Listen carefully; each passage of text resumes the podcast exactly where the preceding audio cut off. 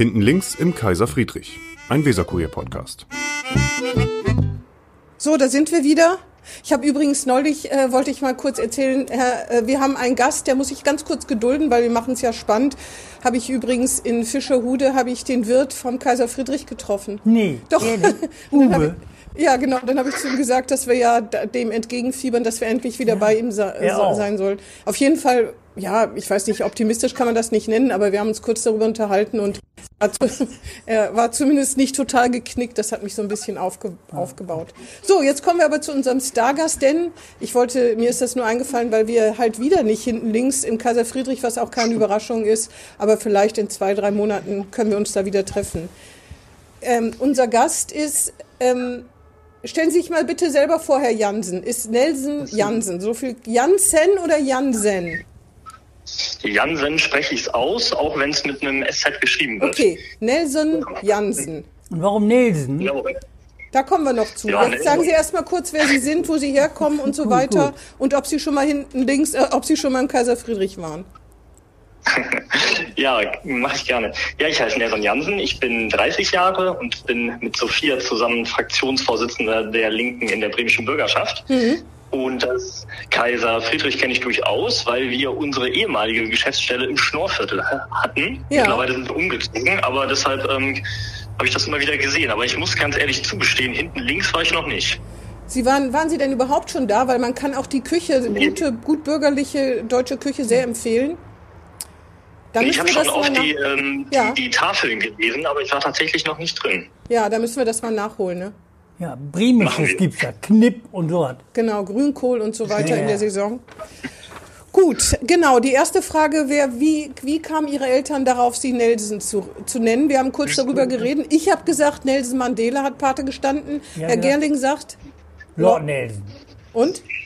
Ähm, nee, der, der war es mit Sicherheit nicht. Ähm, es war aber auch äh, tatsächlich äh, nicht Nelson Mandela, wobei ich ehrlich gesagt, das fände ich einen guten Namensvetter. Ja. Ähm, sondern meine Eltern haben sich einen Namen ausgedacht, von dem sie wollten, dass er überall ausgesprochen werden kann. Ob das so Ah. richtig gelungen ist, weiß ich nicht genau, aber ähm, Also einen Genau, internationalen Namen sozusagen, den man auf Französisch, Deutsch, Englisch, Spanisch und sonst wie aussprechen kann. ja genau, das war die Idee. Ja. Ah ja. Im asiatischen Raum wird's schwierig. Obwohl kein R, dann geht's, ne? Ja, und, und warum denn Nelson, Lord Nelson auf keinen Fall? Das hat mich Naja gut, also ich fände jetzt, so ein, ich fänd jetzt so ein militärisches Vorbild nicht zwangsläufig positiv, aber äh, ich habe mich da jetzt auch nicht total tief in die englische Geschichte vertieft. Ah, ja, ja. Sie sind seit 2015 Mitglied der Bürgerschaft. Das heißt, Mhm. Genau, Sie, ja. Sie waren der jüngste Bürgerschaftsabgeordnete, der damals in der Bürgerschaft war. Ja, das war so. Irgendwie Bremerhaven verbinde ich damit, ne? Und Sie sind Bremerhavener. Ja, Ja, genau, ja, genau. Ich bin für den Wahlkreis Bremerhaven in der Bürgerschaft und ich war ganz froh, dass dann irgendwann äh, Janina Brünjes oder Janina Brünjes äh, die äh, Staffel übernommen hat für die jüngste Abgeordnete. Äh, genau. Bin aber immer noch für den Wahlkreis Bremerhaven in der Bürgerschaft. und wohnen Sie denn in Bremerhaven dann? Ja, ich habe die ganze Zeit in Bremerhaven gewohnt, ähm, bis auf äh, vor kurzem, weil ich jetzt äh, nach Bremen gezogen bin, weil ich mit meiner Freundin, die in Bremen wohnt, jetzt ein Kind erwarte. Ach so. Ah, erstmal herzlichen Glückwunsch. Herzlichen aber, Glückwunsch. aber dann äh, sind Sie gar kein Bremerhaven Abgeordneter mehr, dann sind Sie auch nicht mehr in der Stadtverordnetenversammlung. Nee, das wird ja tatsächlich getrennt gewählt. Deshalb in der Stadtverordnetenversammlung war ich nie. Ach, das, ich habe das, ich hab Ähm. so ein Foto gesehen, da waren Sie mit den äh, Vertretern drauf, dann wahrscheinlich, aber als Bürgerschaftsabgeordneter, ja. Ja, genau. Also die, mit der Gruppe bin ich natürlich regelmäßig, oder mit der Fraktion jetzt mittlerweile immer regelmäßig im Austausch, aber nicht Mitglied der Stadtverordnetenversammlung. Ah, Sie sind also jetzt kein Bremerhavener Entsandter mehr. Kann man so sagen. Doch, das bleibt weiter so, weil man tatsächlich im Land Bremen nicht in der Stadtgemeinde wohnen muss, über die man in den Landtag Ah. gewählt wird. Das ist eine Besonderheit des bremischen Wahlrechts, wo ich auch ein Fragezeichen dran setze, wie das eigentlich mal so entstanden ist. Aber theoretisch könnte die gesamte bremische Bürgerschaft ähm, aus Abgeordneten einer der beiden Kommunen bestehen. Verstehe. Das heißt, wenn ich mit, Mitglied der Bürgerschaft äh, werde, dann könnte ich auch ein Bremerhavener pa ähm, Mandat annehmen, wo ich dann bei der Stadtbürgerschaft immer nicht da bin, obwohl ich da gar nicht wohne. Das ist theoretisch denkbar, Das ja. ist aber auch nicht gegenüber Bremerhaven auch nicht so ganz fair. Weil andersrum geht's ja nicht, schätze ich mal. Doch, es können auch Bremerhavener von den Bremer Verbänden aufgestellt Ah. werden. Die sind allerdings dann nicht in der Stadtbürgerschaft drin. Das Moment, sehen Sie, man da werden die das Bremerhavener- geht. Das ist ja mit Herrn Röwekamp immer so gewesen. Ja, das Der ist ja stimmt. als Bremerhavener über die Bremer Liste immer reingewählt worden. Ja, das stimmt. Ja, das ist auch selten. Das ja, das stimmt, das selten. ist sehr selten, Ja. das muss man sagen. Das Ähm, stimmt. Also theoretisch glaube ich, könnte das Kommunalparlament Bremens durchaus komplett mit Bremerhavenern besetzt werden. und machen die zum Glück Bremerhavenerinnen. nicht. Das Zum- wäre ein erstaunliches Konstrukt, das aber, glaube ich, Zum vorstellbar. Glück, zum Das, Glück. vielleicht wäre das mal ganz gut, damit man endlich mal, vielleicht kommen wir da noch drauf, die Ressentiments zwischen Bremerhaven und Bremern mal irgendwie, das war ja, auch- also da können wir vielleicht gleich noch drüber sprechen. Aber als Herr, Herr Gerling und ich darüber geredet haben, dass Sie 2015 der jüngste Bürgerschaftsabgeordnete waren, hatten wir gleich ganz unterschiedliche Assoziationen. Der Herr Gerling hat gesagt, er hätte Sie mal gehört, wiederhol das mal in deinen eigenen Worten, mit einer super Rede. Erzähl noch mal zu, bitte. zu den Häfen irgendwie. Oder dachte Donnerwetter, nicht gesehen und nicht gekannt, Nelson Janssen. Dann dachte ich, Donnerwetter, der kann das, aber der ist gut. Ja. Und das für Ja, das Neuling, freut mich. alle Achtung. Ja, ja.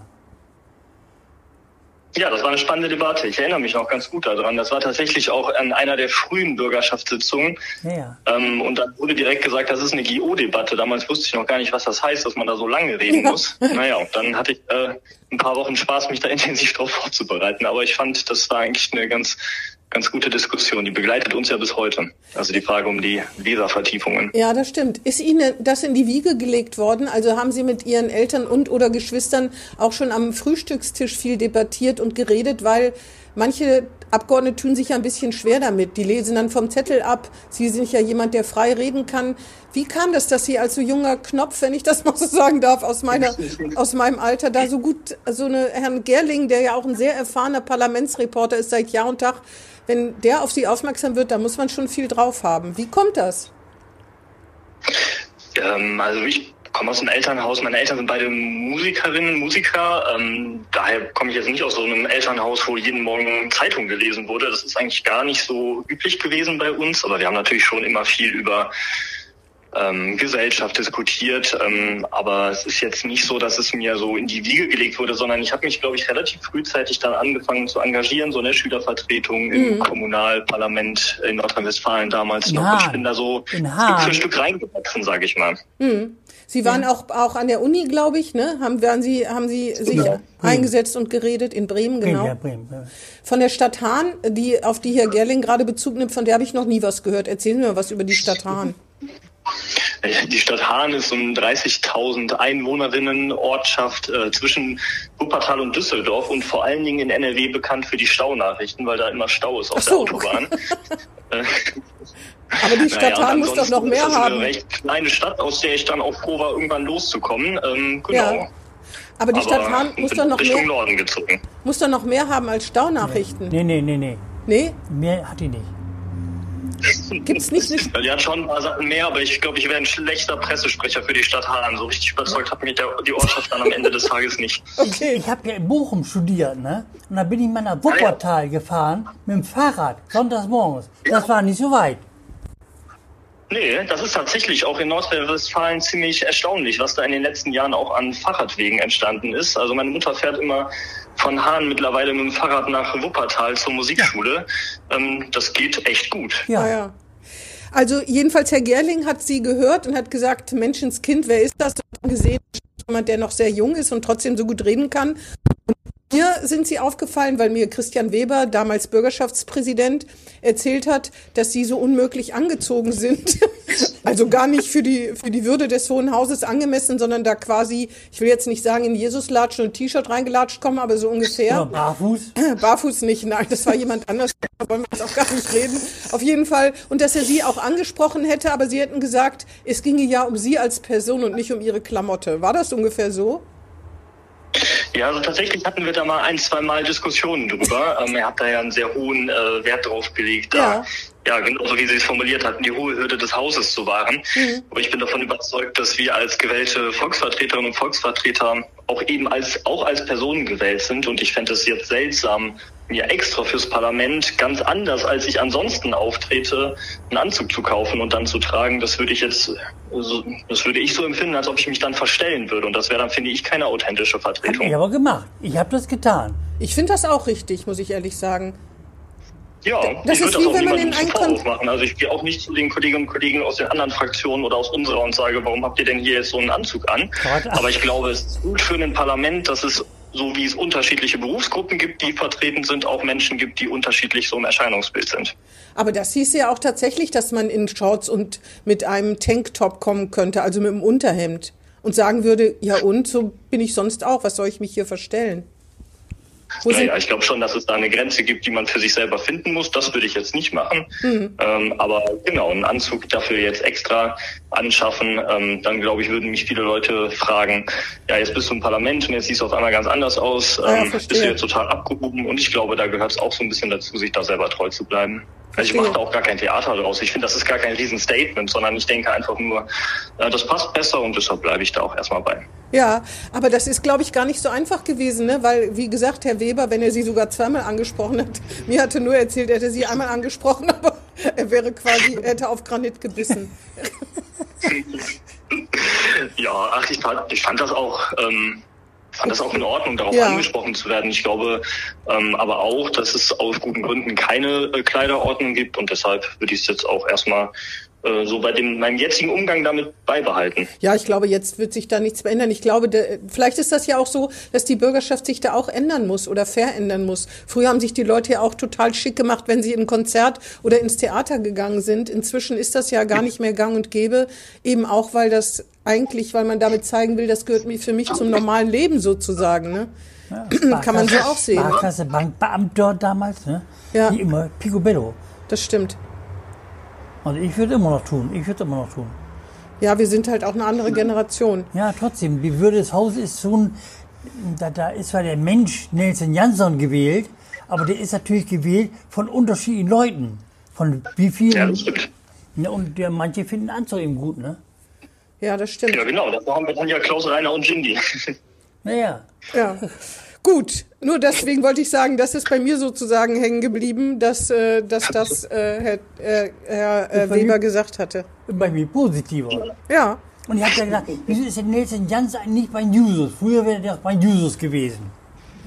Hundertprozentig. Ja, also, also ich war tatsächlich irgendwann dann mal bei der Linksjugend Solid. Ähm, aber das ist, war erst später. Also ich bin gar nicht über die Jugendverbände zur Politik gekommen, sondern ich war erst in der Partei und irgendwann dachte ich dann, ach ja, da gibt's ja auch einen Jugendverband.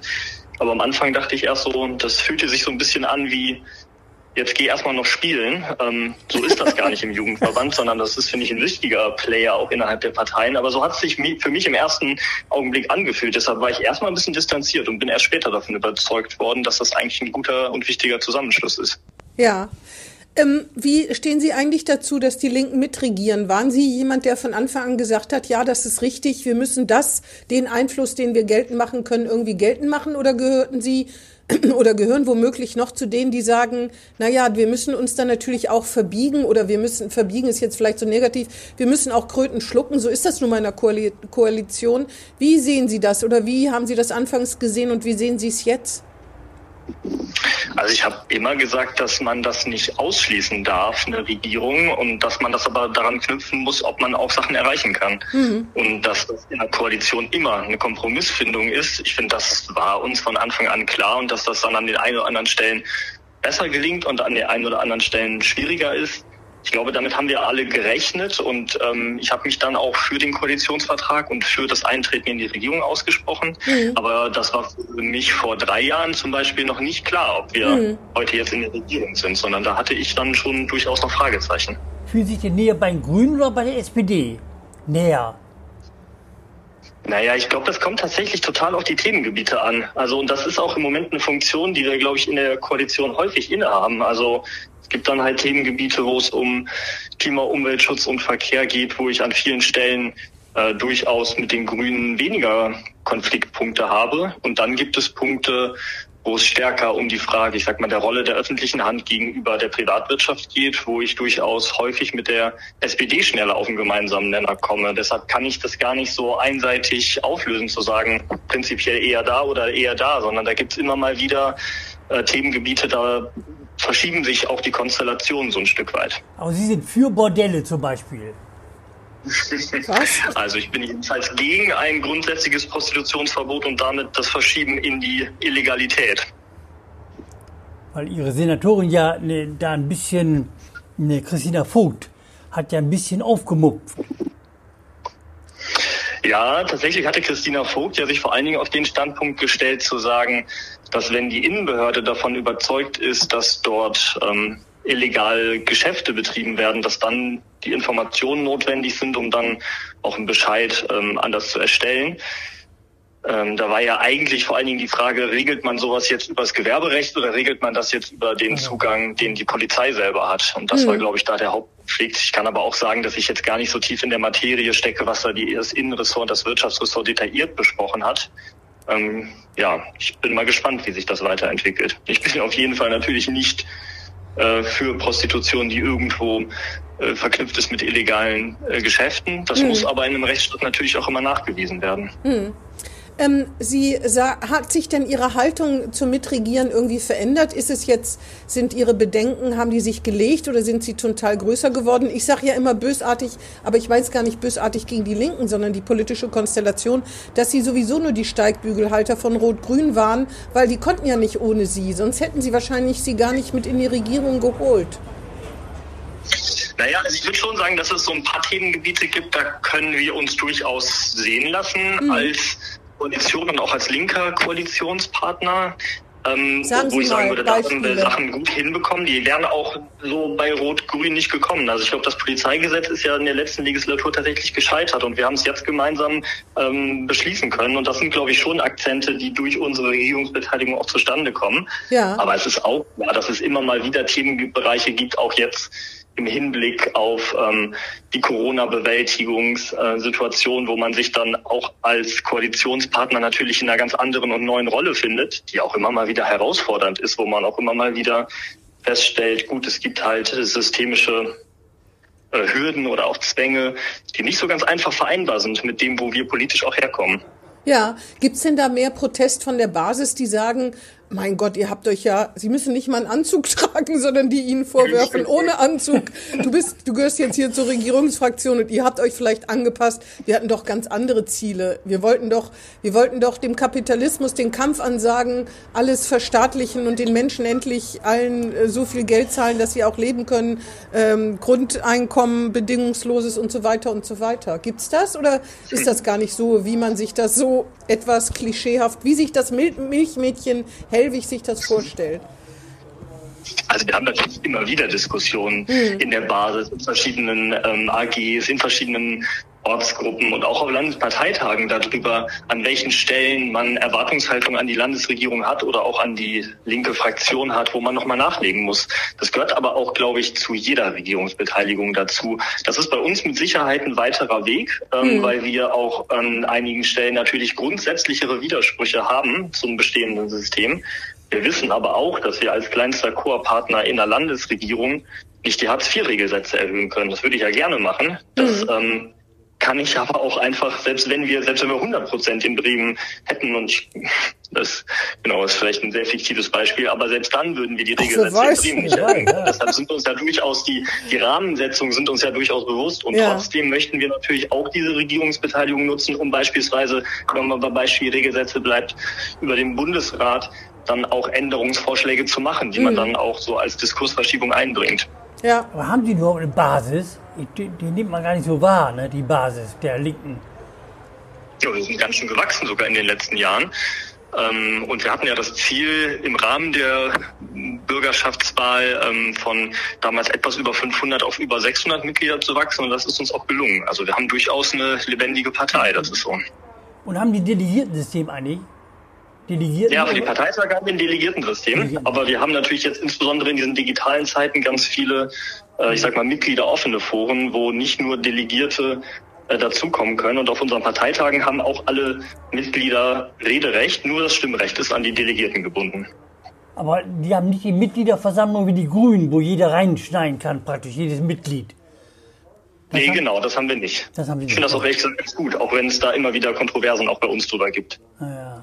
Lassen Sie uns mal über Bremerhaven und Bremen reden. Ja. Also, Sie haben genau. lange in Bremerhaven gelebt. Sie haben Bremerhaven Interessen in der Bürgerschaft vertreten.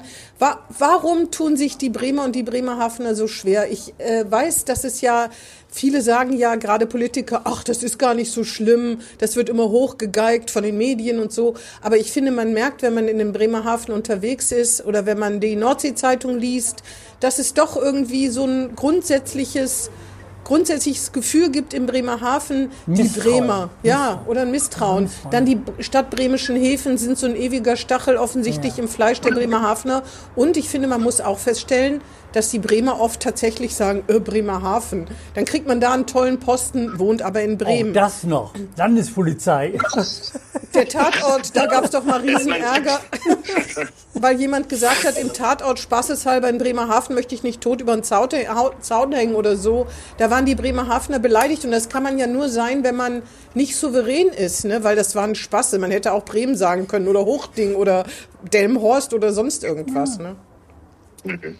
Also ich finde Bremerhaven ehrlich gesagt eine total wunderbare Stadt, auch mit ganz viel zivilgesellschaftlichem Engagement und echt ganz spannenden Bündnisstrukturen auch. Also ich finde wirklich, dass Bremerhaven sich überhaupt nicht verstecken muss und das ja auch vom Selbstverständnis äh, nicht unbedingt tut. Und gleichzeitig ist halt die äh, Zuschreibung von außen ganz oft, oh, das ist die Hauptstadt der Kinderarmut, oh, das ist die Hauptstadt der privaten Schulden. Und das, stimmt, stimmt, auch. auch. Und das sind auch Themen, die wir politisch angehen müssen, ja. aber das ist natürlich nicht alles. So und deshalb glaube ich auch, dass es manchmal schwierig ist, wenn es so eine Außenzuschreibung gibt, die so wenig mit dem Erleben in der Stadt selber zu tun hat, weil man eigentlich merkt, auch im Goethe-Quartier finden ganz viele spannende Projekte statt und es gibt Ausbruch, äh, Aufbruchstimmungen und dann kommt jemand und sagt, naja, Goethe-Quartier, äh, das sind ja die, die äh, so schlechte Wohnzustände haben. Und auch das ist dann wieder nicht falsch, aber es beschreibt einfach die Situation nicht. Und ja. das ist, glaube ich, ein Widerspruch, der dann oft dazu führt, dass man dann irgendwann so Stirn an Stirn steht. Und klar ist auch, dass diese Frage, ich sag mal, der Kommunalverwaltung, die in Bremen eben immer mit der Landesverwaltung auch an vielen Stellen so eng beieinander liegt, dass man da gar nicht so gut erkennen kann, ist das jetzt eine kommunale Aufgabe oder eine Landesaufgabe, die aber von der anderen Behörde irgendwie so mitbearbeitet wird. Das ähm, ruft natürlich auch immer wieder diese Frage auf, inwiefern wird Bremerhaven eigentlich ähm, gleich und fair an also daran beteiligt, auch mit Ausgleich ähm, ja, ja, genau. in die genau. Lage versetzt zu werden, die eigenen Aufgaben auch stemmen zu können. Ja, aber das ist ja dieses Misstrauen. Ne? Man denkt, also offensichtlich ist da dieses Misstrauen, da Land und äh, Stadt in Bremen so eng zusammenkleben, dass es da immer eine bevorzugte Behandlung gibt. Weil es so einfach wäre, das auch zu machen. Ja, genau. Ich glaube auch in ganz vielen Stellen ist das am Ende des Tages nicht so. Ich hatte mir das jetzt auch bei vielen Punkten nochmal angeguckt, wo es um die Fragen Corona geht oder so, wo es auch um die Gesundheitsämter geht und so. Da gibt es auch ganz viele Stellen, die kann man gut erklären, warum die so sind, wie sie sind. Aber es ist natürlich trotzdem so, dass wir ähm, gucken müssen, dass immer wieder auch die Bestandteile aus dem sogenannten Bremen-Fordern auch in Bremerhaven ankommen, dass die Projektmittel abfließen können und dass es, dass die Kommune Bremerhaven auch in die Lage versetzt wird, eben auch daran teilzunehmen, wenn es Landesprogramme gibt. Und manchmal gibt es aber gar nicht die gleichen Strukturen, auf die man das übertragen kann. Und dann ja. ähm, muss man natürlich gucken, dass die Gelder trotzdem ankommen. Und das sind immer so Herausforderungen, die stehen irgendwo zwischen administrativer Herausforderung und politischem Willen. Und da ist es natürlich auch richtig, dass die Bremerhavenerinnen und Bremerhavener immer wieder sagen, wir müssen aber auch mitgedacht werden und wir sind nicht irgendwie immer nur die 20 Prozent, die man dann später schuldbewusst noch unter den Strich schreibt, sondern auch in der Konzeptentwicklung von vornherein mitgenommen werden müssen. Müssten denn die stadtbremischen Häfen Bremerhavener Häfen werden? Eigentlich schon, oder? Das ist doch ein total merkwürdiges Konstrukt. Das ist doch geradezu albern. Jeder von außen, der versteht das ja. überhaupt nicht. Ich meine, jeder von außen versteht schon mal nicht, dass Bremerhaven überhaupt zu Bremen gehört. Da staunt er schon mal Bauklötze. Und dann die stadtbremischen Häfen. Das macht doch auch überhaupt keinen Sinn, oder? Ja, ich glaube nur auch, dass die Übertragung, wenn man jetzt sagen würde, man überträgt das, dann gehen natürlich auch Instandhaltungskosten und so weiter damit einher. Ähm, ich bin mir nicht ganz sicher, ob sich, äh, ob das ein großer Gefallen wäre oder nicht am Ende des Tages ein Bärendienst. Also für die Identität und so fürs Gefühl stimme ich dieser Einschätzung zu. Ich weiß aber nicht, ob das faktisch am Ende des Tages, wenn man sich materiell das anguckt, wie ist das dann von der Lastenverteilung eigentlich wirklich für zu einer Verbesserung sorgen würde. Ja, das müsste das Land ja bezahlen, ne?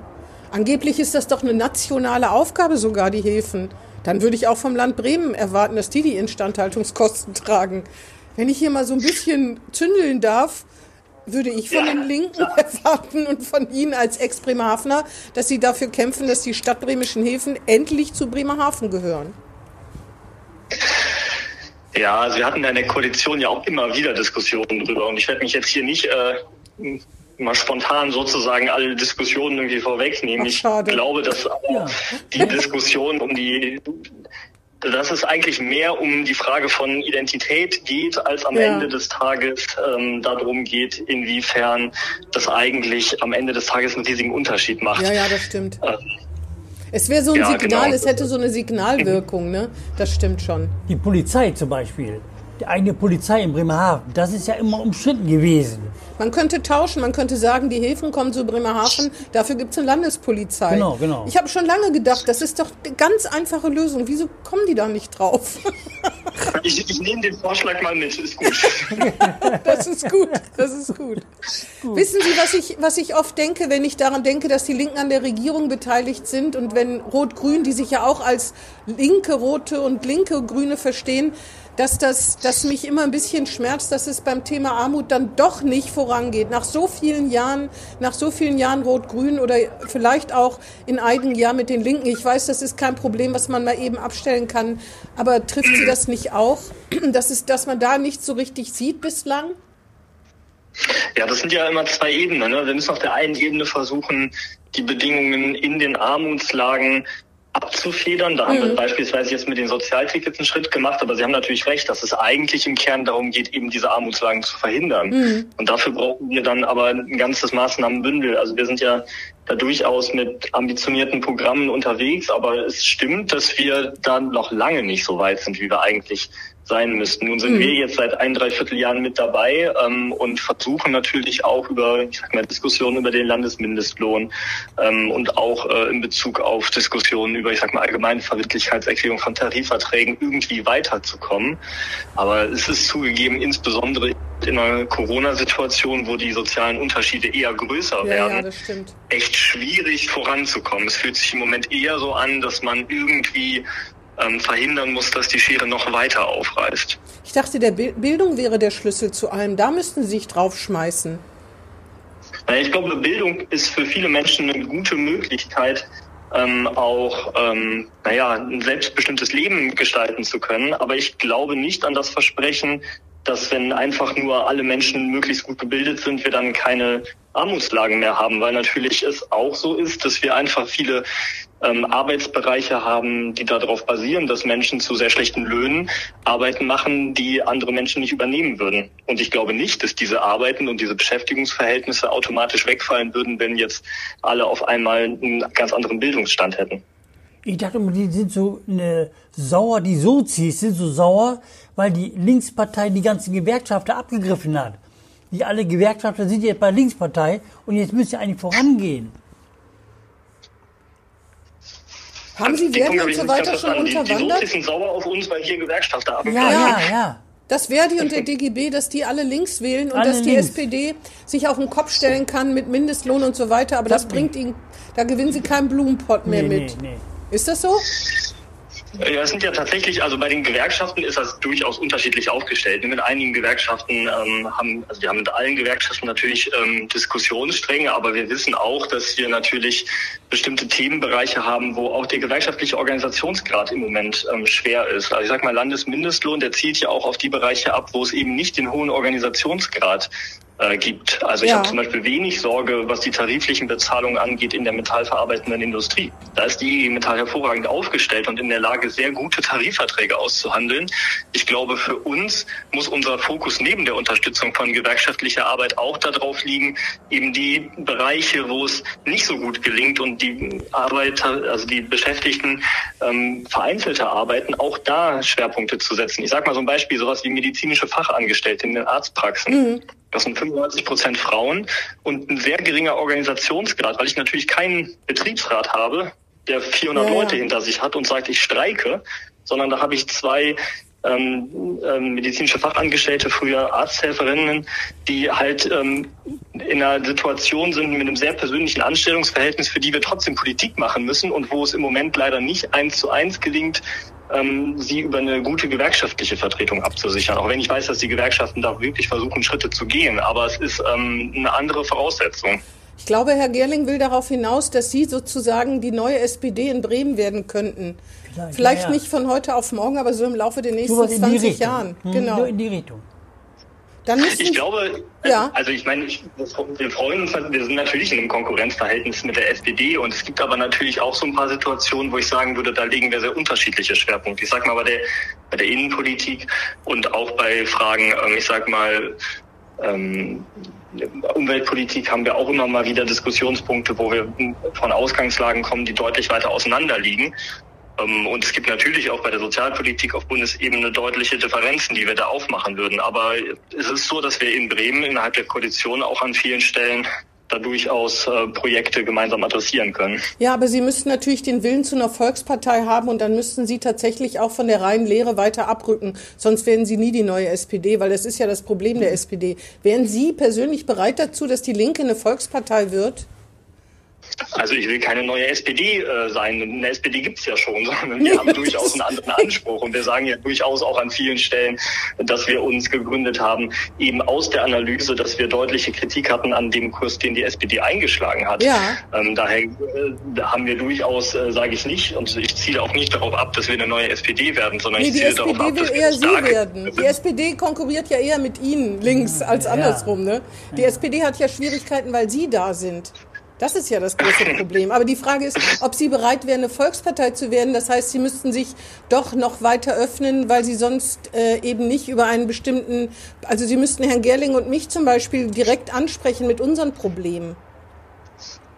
Da müssten Sie mir sagen, was Ihre Probleme sind. sind ich glaube, Probleme? dass wir durchaus vom Wahlprogramm ähm, aus gesehen unterschiedliche äh, Lebenslagen versuchen anzusprechen. Aber unsere Priorität ist es natürlich zu sagen, wir wollen die soziale Schere schließen. Wir ja. sind für diejenigen da, die primär im Moment in den äh, öffentlichen Auseinandersetzungen zu wenig gehört werden und die Verliererinnen und Verlierer des jetzigen Gesellschaftssystems sind. Das ist unser Schwerpunkt und das wird auch unser Schwerpunkt bleiben. Ich glaube nur auch, dass es ganz viele Menschen gibt, die im jetzigen System tatsächlich also Verliererinnen und Verlierer klingt so negativ oder so selbstverschuldet, aber die einfach am schwächeren Hebel sitzen und dass wir deshalb durchaus den Anspruch haben, natürlich zu wachsen und mehr von diesen Menschen zu erreichen und auch zu vertreten.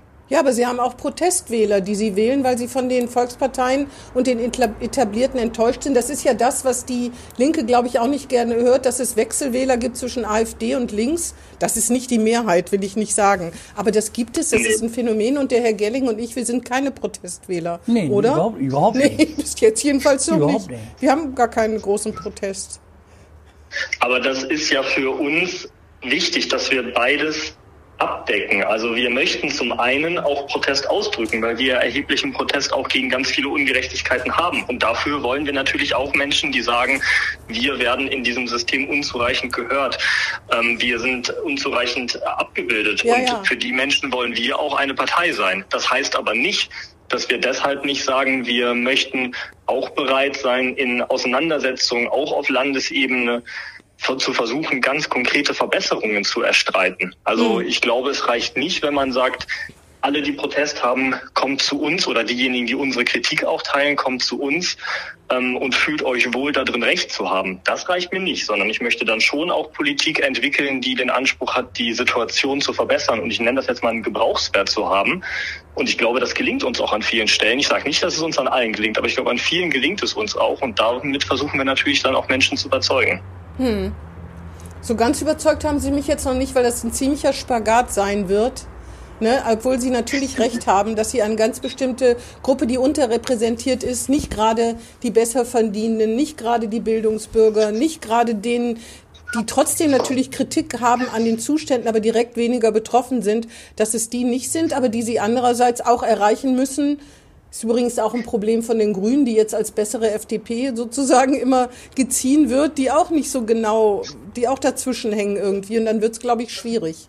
Aber soweit sind wir ja noch nicht, dass sie die SPD die Mehrheit abnehmen. Noch nicht. Können. Nee, das stimmt im Moment noch nicht. Nee. Aber die SPD ist eher im, im Sink, na, Sinkflug will ich nicht sagen. Die SPD kämpft auch mit Mitgliedern, auch mit, mit Anteilen, auch auf Bundesebene. Die Linke dagegen, äh, die äh, stabilisiert sich ja. Ne? Das muss man schon ganz klar sagen. Ja. Ja, also ich meine, ich glaube auch, es wäre, also ich würde mich jetzt auch nicht hinstellen und sagen, ich freue mich darüber, wenn die SPD verliert. Das wäre, glaube ich, eine falsche Analyse. Ich freue mich darüber, wenn wir Menschen damit überzeugen können, auch durchaus nochmal grundlegendere Fragen zu stellen hm. und auch grundlegender auch Proteste auszudrücken.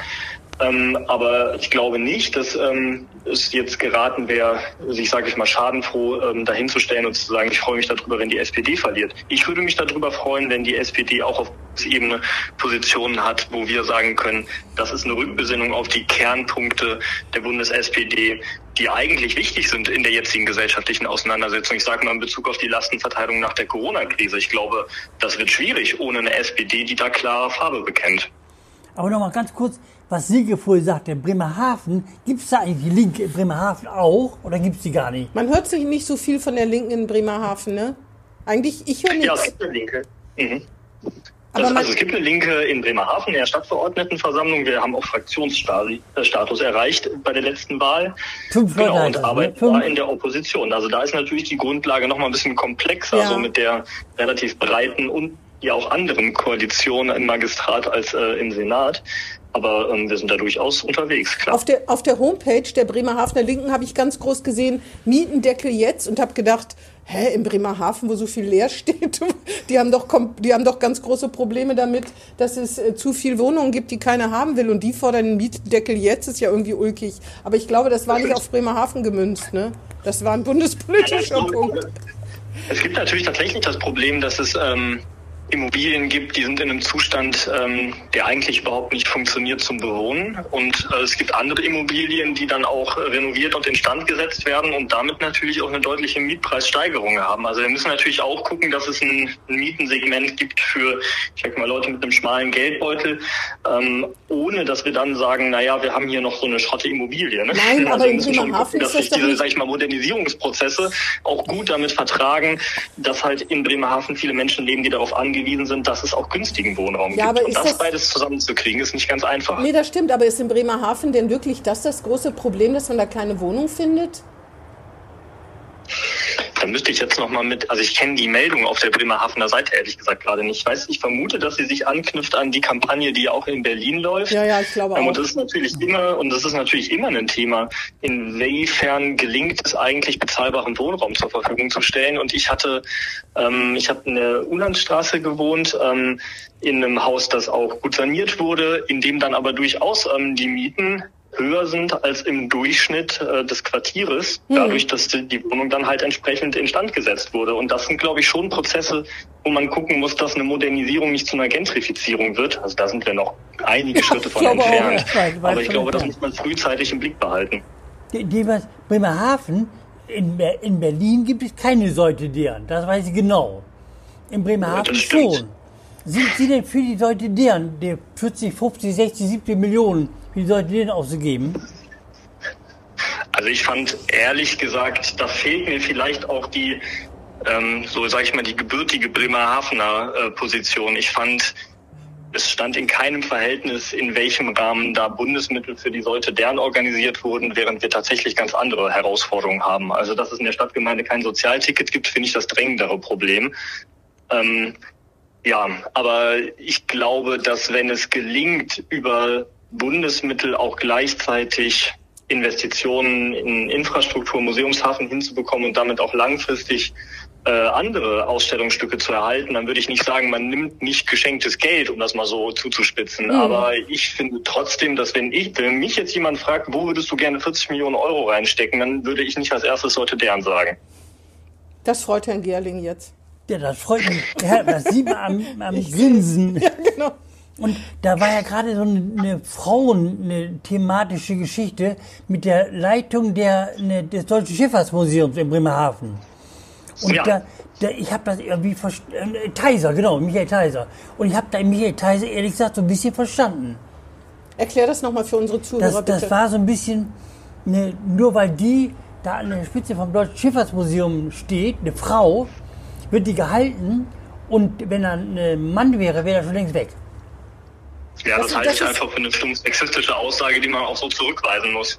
Also wenn er da inhaltliche Kritik hat, dann soll er sie bitte irgendwie auch konkret machen und nicht auf so einer äh, Metaebene da so einen Kommentar machen, der klar gelesen werden muss als einer, der sich an ihrer Person aufhängt, weil sie eine Frau ist. Das finde ich unter der Gürtellinie und gehört sich weder im politischen Kontext noch ansonsten. Gut, aber das sagen wir, die Person ist ja nun mal eine Frau, ist ja egal jetzt, eine, die Person am, an der Spitze des Schifffahrtsmuseums, hat die das vergammeln lassen, den, den Museumshafen?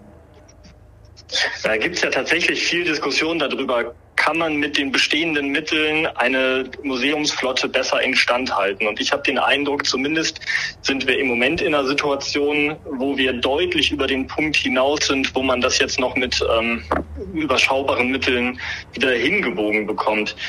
Ich finde auch so ein bisschen ist die Diskussion an den realen Problemen von ganz vielen Menschen in der Stadt vorbei. Also ich sehe das als großes Wahrzeichen, als wichtige Diskussion. Ich will das auch nicht so abwerten, weil ich schon verstehe, dass Menschen auch an diesem Schiff hängen. Ich glaube nur tatsächlich, wenn ich mir jetzt angucke, was beschäftigt die Menschen eigentlich den ganzen Tag, dann werden wahrscheinlich wenige sagen, die sollte deren. Deshalb kann ich, habe ich mich auch nicht so super tief in die ganze Diskussion hineinbegeben, sondern immer das Gefühl gehabt, man muss sie führen. Das ist klar. Ich stelle mich auch der Diskussion, aber sie ist vielleicht so im Verhältnis zu den, zu den, zu den Fragen des alltäglichen Lebens dann doch nicht die Nummer eins. Gut. Eine Frage noch, die, die liegt mir einfach Ja. auf der Seele. Ich habe bei allem Respekt vor Nelson Jansen, habe ich gedacht, der Klaus-Heiner Rupp, der wird Fraktionschef, wenigstens. Aber ist er nicht geworden, sind Sie geworden. Was steckt dahinter? Ich hatte mich frühzeitig auch mit Klaus Reiner darüber unterhalten und wir hatten uns darüber unterhalten, wie machen wir das am besten, auch als Team, als Fraktion gemeinsam. Und wir hatten gesagt, wir machen eine Doppelspitze gemeinsam mit Sophia. Ähm, Und Klaus Reiner Rupp hatte gesagt, dass er gerne als haushaltspolitischer Sprecher bei der Fraktion ähm, eine wichtige Rolle innehaben möchte und auch als Stellvertreter im Fraktionsvorstand sein möchte, aber er gleichzeitig auch noch Aufgaben außerhalb der Politik hat und auch noch berufstätig ist, die für ihn da, ich sag mal, eine, eine Rolle so als Stellvertreter und als zentraler Abgeordneter der Fraktion die richtige ist. Und darauf haben wir uns dann im Vorfeld einvernehmlich verständigt. Ich habe gedacht, der Nelson Jansen, der kann auch noch ein bisschen warten, vier Jahre warten. Der macht Rupp, nochmal Fraktionschef und dann kommt Nelson Jansen richtig groß raus. Na, wenn er nicht will, Herr Hätte man auch so machen können. Ja. Hätte man unterschiedlich machen können. Aber es ist auf jeden Fall nicht so gelaufen, dass wir mit gewetzten Messern eine Kampfabstimmung gemacht haben, sondern das haben wir einvernehmlich so klären können. Schade, und schade ähm, da ne? bin ich ihm auch sehr dankbar, dass er da ähm, so eine aktive Rolle einnimmt als Haushaltspolitiker, auf den wir total angewiesen sind. Und dass wir das jetzt äh, fair und auf Augenhöhe gemeinsam so hinbekommen. Das ist auch interessant, ne? Weil die Bremerhavener, also Herr Rupp ist jetzt kein Bremerhavener, aber die Abgeordneten können ganz unterschiedliche Pensen. Ne? Herr, Herr Röverkamp kann Fraktionsvorsitzender und Notar und Rechtsanwalt. Jetzt wird Herr Güntner, hat ja eine neue Funktion als Vorstandsmitglied oder Vorstand und kann genau kann trotzdem stellvertretender Fraktionschef bleiben. Und äh, genau, stellvertretender Fraktionschef ähm, in der Bürgerschaft. Und Herr Rupp sagt, er hat noch was anderes zu tun, deswegen kann es nicht. Das ist immer erstaunlich, ne, wie viel man unter einen Hut bringen kann. Kann ich auch nicht so gut reingucken, was die Beschäftigungsverhältnisse der anderen genannten Kollegen da sind. Ich weiß halt, dass tatsächlich diese Veränderung aus der Opposition auch in die Regierung zu wechseln mit einem erheblichen Mehraufwand auch so an Koordination und Absprachen einhergeht. Äh, Daher ist es jetzt nicht so, dass man als, ich sage jetzt mal in, Anf in großen Anführungsstrichen nur Fachabgeordneter, das meine ich überhaupt nicht despektierlich, schon einen wirklich gefüllten Terminkalender haben kann. Das kenne ich auch aus der letzten Legislatur. Ähm, Und daher finde ich es richtig, dass man, wenn man diesen Anspruch des Halbtagsparlamentes hat, dass man dann auch parallel eine Berufstätigkeit noch ausführt. Das finde ich durchaus gut, wenn man das dann auch gemeinsam so bespricht und ermöglicht. Ja, ja, bei Fraktionsvorsitzenden oder bei Stellvertretern, ne, die haben natürlich noch ein anderes Pensum. Die kriegen ja auch mehr Ja. Geld, weil sie Ja, eben gar nicht beruflich so einfach äh, das aufrechterhalten kann, äh, können. Deswegen bin ich nur darauf gekommen. Sie, äh, Sie sind ja auch als Fraktionsvorsitzender, Sie gehen doch keine anderen Tätigkeiten mehr nach, außer ehrenamtlich, oder? Nein, genau. Im Moment Ja. ist das auch nicht möglich. Okay. Gut, Herr Jansen, das war sehr interessant. Ja, dann sage ich herzlichen Dank erstmal. Ich sag auch herzlichen Ja, Dank erstmal. Und irgendwann treffen wir uns noch mal im Kaiser Friedrich, ob mit oder ohne Mikrofon, damit Sie das auch mal kennenlernen. Ja. Sehr gerne, da freue ich mich schon drauf. Okay, Okay. vielen Dank, Herr Jansen. Tschüss, tschüss. Vielen Dank. Tschüss. Tag noch. Tschüss. Tschüss. Das war Hinten links im Kaiser Friedrich, ein Weserkurier-Podcast.